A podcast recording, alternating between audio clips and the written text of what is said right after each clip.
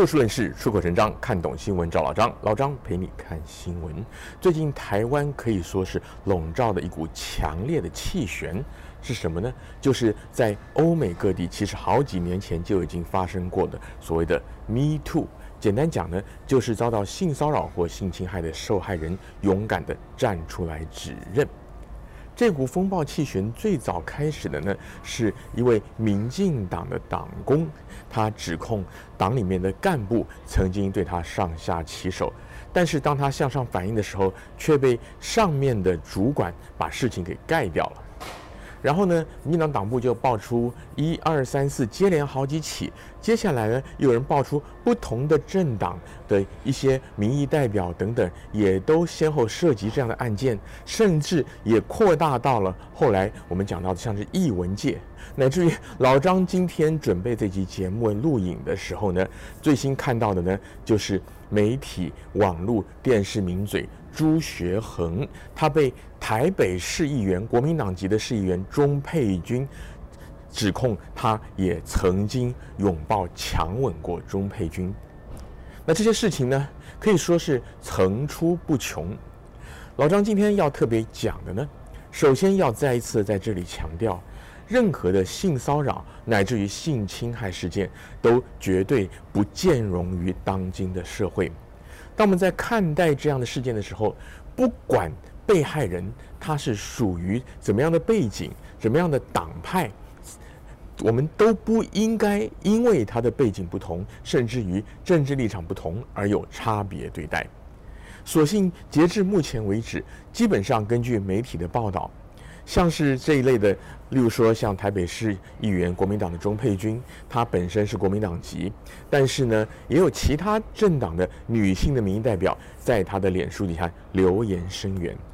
那老张觉得说，像这样的一些反应呢，我们就应该回到事件最原始的状态，单纯的看待，就是社会大众凭着善良跟公益的心来支持被害人。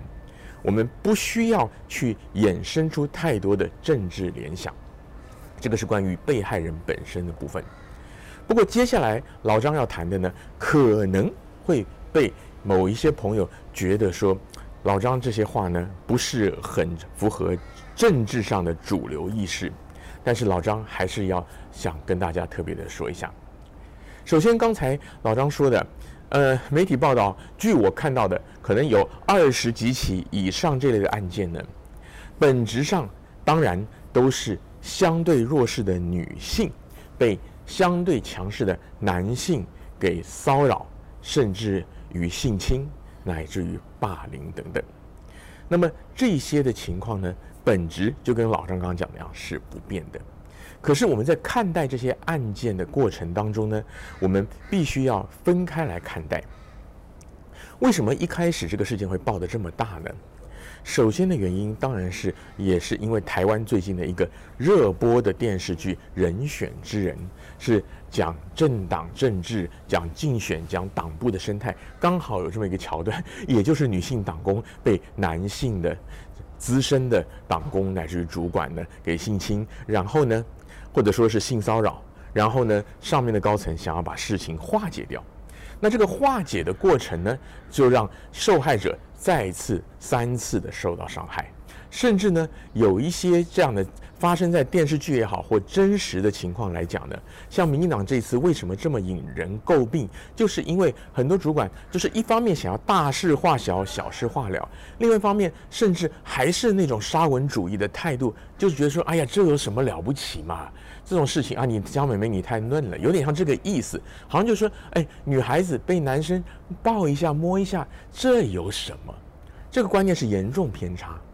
那此外，更夸张的就是在最早这个风潮在台湾带起之初的大概头两三起民进党内的案件呢，基本上相关的主管是女性。台湾有一句话很流行，说，女人何苦为难女人？当然，这个是因为从流行文化，像是影视剧啊、歌曲当中衍生出来一句话。但是事实上，我们也发现很多的性骚扰乃至性侵的案件当中。可能被害人去寻求帮助的对象本身就是女性，但这些女性也许她也力有未逮，因为整个社会体制的关系。但也有一些是为了她本身的观念不正确，乃至于本身的利益的考量、自己的前途的考量，而去牺牲掉这些女性被害人。所以说，在看待台湾这一连串，我们讲，我们用欧美讲的这个 “Me Too”，这个比较容易讲。这个一连串的 “Me Too” 事件当中呢，老张希望能够提醒台湾的朋友注意的就是，关于民进党党部。党内这些政治人物，不管是党工或者是一些台面上的政治人物，他们相关的所作所为，大家要严格的来看待。为什么？因为民进党本身就是一个标党标榜这个前进意识、这个台湾价值的政党，就是标榜要维护女性弱势团体这样的一个政党。大家这个三十年来，大家应该也都习惯。所以说，他的党内本身。爆出一连串这样的情形，而且不只是性骚扰或者性侵害。老张觉得，为什么大家要更重视民进党内的问题？就是因为这个还牵涉到案发之后各阶层处理的态度。从这些案例看起来，似乎至少在民进党的既有体制当中，第一，有很多的男性还是沙文主义，他们不懂得尊重女性，甚至还觉得这有什么了不起。其次就是很多负责的主管乃至于高层对这个事件、对这样的一个文化没有警觉，那这样的文化会不会影响到你民进党？例如说，现在台湾大家都如火如荼，虽然法定的期限远远还没有展开，但是为了二零二四的大选，各各方人马大家都在努力的造势。例如说，像是总统候选人现任的副总统赖清德就是最好的例子。那赖清德乃至于其他的立委参选人，他们会不会被这样的事件所影响呢？当然，这是政治上要考量的。但是老张希望民进党的朋友千万不要只从政治考量。首先，千万不要觉得说现在一切为选举，这些事情不要办；其次，就不要觉得说现在一切为选举，所以出来作秀、鞠躬、九十度鞠躬道歉就算了。那么，更重要是不要因为要为了选举，所以觉得外界。的关注乃至于指责都是有政治目的，更不要觉得说那些出来爆料的受害者，也许已经事隔多年，为什么现在出来？是不是被人利用？是不是想要谋取利益？千万不要这样想，因为如果当你这样想的时候呢，整个的事情的焦点就会偏离。一方面，民进党你本身就不会做出应有的处理，从而痛定思痛加以改革；另外一方面呢，你觉得这样子也许是可以，好像来做一些辩解，也许你的死忠的深绿支持者会不离不弃，但是你会失去更多中间选民。这个是在政治上老张要提的，因为老张也发现说，这个话题开始烧，上个礼拜我就发现了，有一些新闻或者说是脸书的留言下面。就已经开始有人出来说了，就是关于民进党这几个新闻，下就是就有人列说哦哦，国民党也有，国民党以前某某议员某某谁谁怎样怎样，也列出来一堆，好像就是说天下乌鸦一般黑。当然，老张的意思并不是说国民党或者是民众党什么任何的党，你说台联党、时代力量，如果有这种事不该报，只能公民进党，不是这个意思，而是说老张在爬书这些留留言举的例子当中，有很多第一个老早是过去式，是以前就发生，而且这个案子已经爆出来的。你现在把这些拿出来呢，只是要证明天下乌鸦一般黑，但是别人黑并不代表你应该要黑，尤其是标榜帮助弱势、要鼓吹进步理念价值的民主进步党。其次，有一点也是非常非常重要的，就是很多的个案跟一个体系之内的系统性的崩坏还是不太一样的。举例来讲，老张刚提到的，例如说有一些哎国民党籍的政治人物过去发生的，例如说老张看到那时候就是网友贴的好几个都是议员，那另外也有像是艺文界的，像是影剧界的、文化界的，乃至于像是媒体界的这些事件呢，当然我们绝对应该要谴责。包括像老张说，录影前才看到这个媒体名嘴朱学恒，朱学恒他是以辛辣批评批这批评他人有名的，骂人骂得非常凶，而且因为主要他的平台在网络，他经营网络节节目，所以荤素不忌，讲起话来也是这个哎脏话连篇。那老张会觉得说，你平常批评人家凶，有没有道理大家自有判断。那么有道理的地方呢，说实在话呢，你对舆论、对社会、国家也会有一定程度的贡献。但是呢，出来混总是要还的。你骂人骂得凶呢，当你自己犯错的时候，你就要勇敢出来承担。而身为媒体名嘴，最直接要承担的就是往后你的形象，还有你的公信力，还有你的粉丝会离你而去。所以，像这些呢，都是这些个别人物要承担的后果。那回到前面老张提到的，关于这民进党呢，就是一个体系的问题了。如果他的党部里面，从高层就觉得这没有什么了不起，什么啊，全天下男人都会犯的错。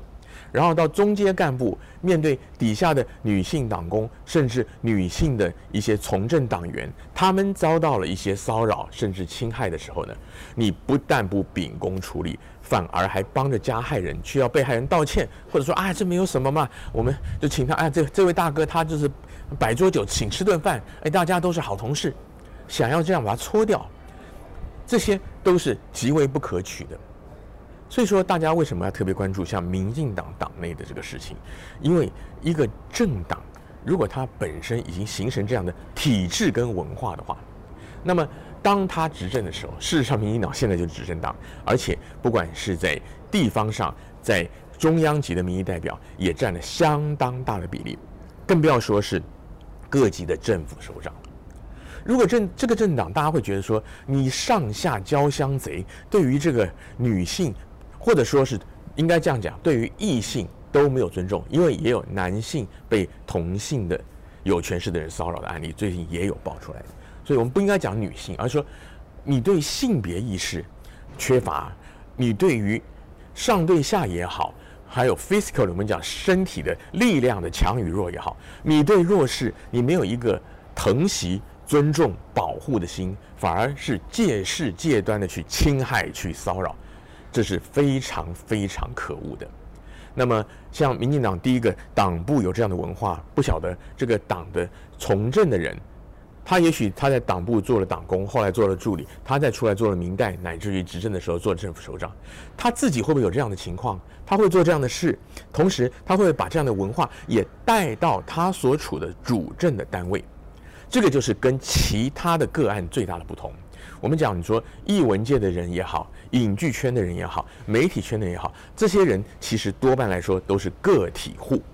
他们自己对自己的形象负责，因为这些人的形象非常重要。那关于像老张说最新看到这个朱学恒的案件，老张很欣慰的就是有好几位国民党的民意代表，他们是常常上朱学恒的节目。而且就是可能的立场跟他们是一样的，但这些女性的民代，她们也都站出来指出这件事情是错误的。老张觉得这是一个好的开始，就是其实我们常年来说呢，老张有一个观察，就是很多男性的朋友对于所谓的男女平权、性别意识这个议题呢。政治正确当然不敢反对，但实际上内心是不以为然的，就是因为接下来要老张要讲的就真的不正确了，政治不正确，就是因为常年来，因为像是女权运动在欧美的这台湾，主要是受了自由主义很大的影响。自由主义的一个特色呢，就是尊重你每一个人，所以说呢，大家就强调每个人都应该要平权，好，男女平权对不对？绝对是对的。在政治上，在法律上，在职场上，都应该要平等。甚至我们常常讲说，那些职业妇女、上班族回家还要带小孩做家事，但是男生上班往往就不用，这都是很不公平的社会现象，我们要导正。可是我们也不能忽略了男女有别。为什么有这么多的男性？好比说在亚洲，在台湾，好像对于这个男女平权这个事情呢，内心其实是有一些犯嘀咕的，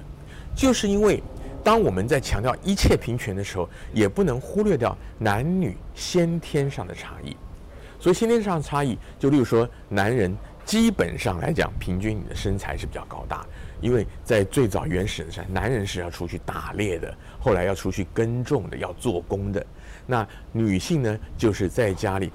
抚育下一代，然后再照顾家庭的。所以男人有义务要照顾女性，要保护女性，要疼惜女性。但是呢，女性在某种程度上呢，也要配合男性。老张不是说要要屈服于男性之下，而是说，例如说，在一些工作上、一些职场上，真的是跟你的体能有关的时候呢，你就不能百分之一百说男女双方绝对是要有一样的安排、一样的待遇，除非我们把这个性别化的标签拿掉。例如说，假设来讲，消防员、假设空服员、警察、军人，你通过你同样的一个职位上的男性跟女性，你要达到同样的标准。例如说，你假设来讲，像是消防人员，像是军人，你要可以跑步，你要在多少秒内跑进多长距离，你要可以负重，因为这些都跟体力有关，而这个体力跟你的工作有关，不可以说要因为你是女孩子，所以呢，哦，这些事我不要做。就好像很多人，有些不能说很多人，有些人会觉得说啊，我去女孩子去念警警校，然后我当警察，然后我就做内勤嘛，我坐办公室嘛。那这样当然有没有这样安排？有，因为警校有分科系。可是呢，如果只是因为这样子的要求安排，然后你没有办法跟人家一样的轮值、一样的巡逻，那也就不能去怪别人说在职场的升迁上，或者说在待遇福利的安排上，对你似乎有点差别。因为人家拿一样的薪水、一样的职务上的事，人家做得到，你做不到。所以老张要特别要呼吁大家，就是当我们在讲男女平权的时候，也一定要注意到男女有别。最后一点要提醒的，更不政治正确，就是这些年来在社会上很流行一个一句话，叫做“我们不可以检讨被害人”。的确，我们理论上来讲，你看到一个女孩子，你不要说她长得漂亮，穿穿着打扮很很艳丽啊，或者很性感，你就算是一个一丝不挂的女孩子在你面前，你身为一个正常的而且有道德、有良知、守法男性，你碰也不可以碰她一下，这很简单。很简单的道理，可是话又说回来，那是不是女孩子就可以说，哎，那或不或者我们不要讲女孩子，我们讲一个通例好了，跟性别去性别化。假设来讲，就像我们说，我们不应该去抢人家的钱，对吧？那么反过来讲，是不是就说我去银行今天老张我去领了，假设说我有五五十万台币，我就拿了一叠钞票抱在怀里，或者说是十万美金，我就在街上。大摇大摆的走啊，散步或者晚上我出街这样走，因为依法你们任何人都不应该抢我啊，那结果我被抢了，那你们你们说我不小心吗？你这是检讨被害人，这样讲有没有懂？所以说，在一个理想的完美的法治世界，的确我们每个人都要依法行事。可是话又说回来，这个世界其实并没有那么完美。因此，老张要呼吁大家，为了自保，就说你要拿捏。首先，就想就讲这个服装仪容来讲好了，你在怎么样的场合穿着怎么样得体适当的服装。因为老张觉得说，很多这种自由主义到一个程度的结果，例如说我们不可以检讨被害人，就好像说，哦，那再讲一个更夸夸张的，你比较容易懂嘛。我穿的比基尼去上班，法律没有不可以啊。但是不是不好？我想大家都知道不好嘛，对不对？或者比基尼太夸张，你说那个像那个啦啦队女孩那种穿那个短裙的，然后穿一个很紧的一个上衣，好不好呢？是不妥的。那这个当然，我们说每个人都有表达自己、装扮自己的权利，可是有时候你也要拿捏一下，当这样子一个穿着打扮有可能会给你自己造成危险的时候呢，希望您也可以考虑一下，并不是说要限制我们的自由。而是说，在这个不完美的世界，很多时候我们必须要去保护我们自己。今天节目的时间又到了，欢迎您下次继续到就事论事、出口成章的老张陪您一起看新闻。